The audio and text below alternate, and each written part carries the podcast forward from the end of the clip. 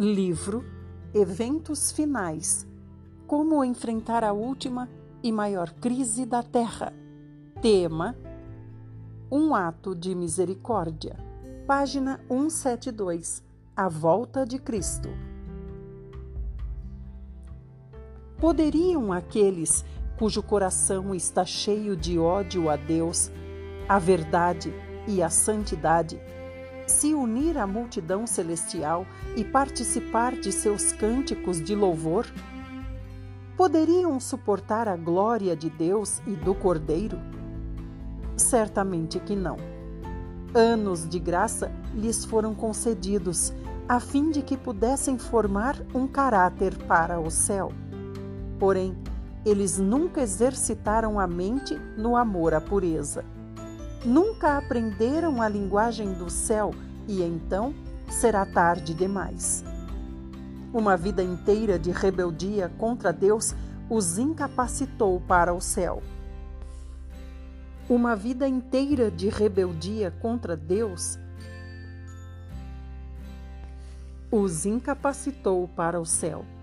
A pureza, santidade e paz dali seriam para eles uma tortura. A glória de Deus seria um fogo consumidor. Almejariam fugir daquele lugar santo, receberiam alegremente a destruição, para que pudessem se esconder da face daquele que morreu para redimi-los. O destino dos ímpios será determinado por sua própria escolha.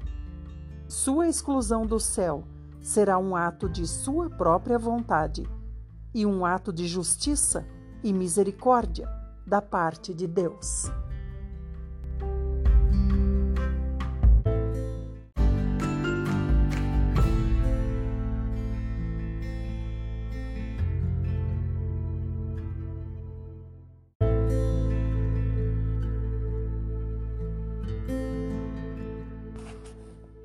Livro O Grande Conflito Acontecimentos que mudarão o seu futuro.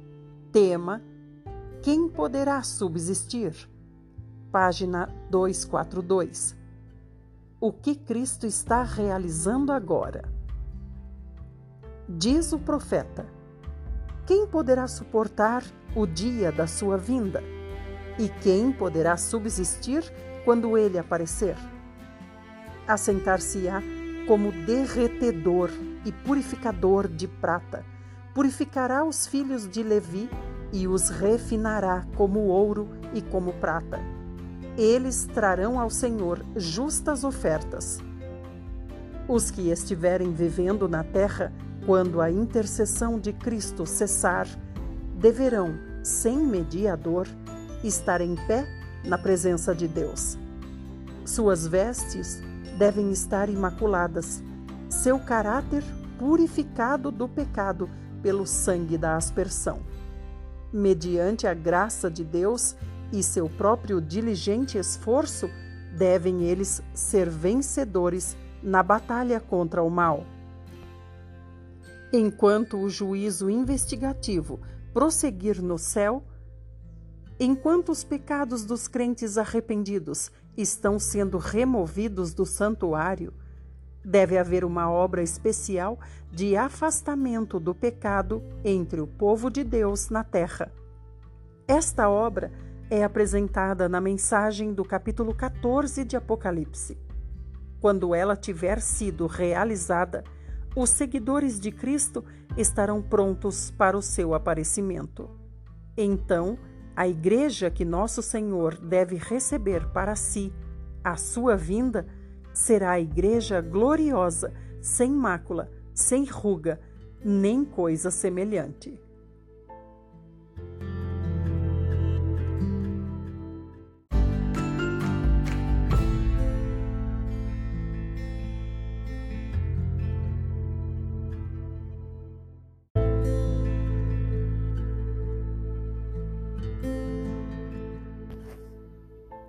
Livro História da Redenção um panorama do conflito entre o bem e o mal.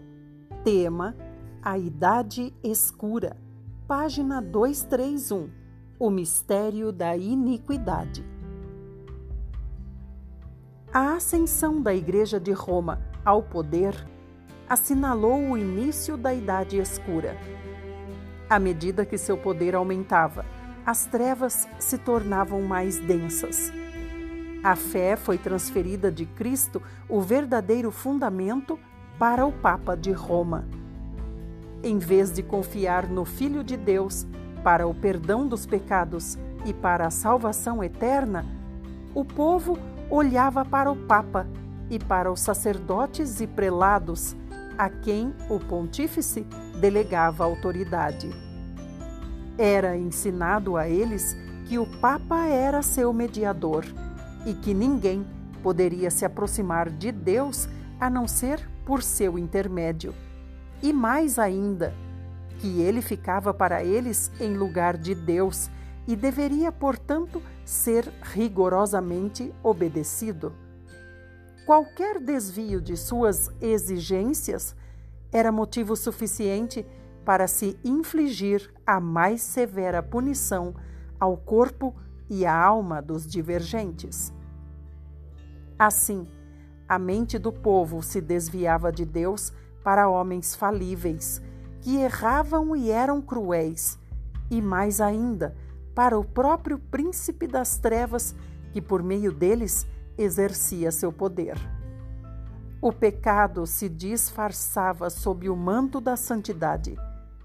Quando as Escrituras são suprimidas e o homem passa a se considerar supremo, só podemos esperar fraudes, enganos e injustiça degradante.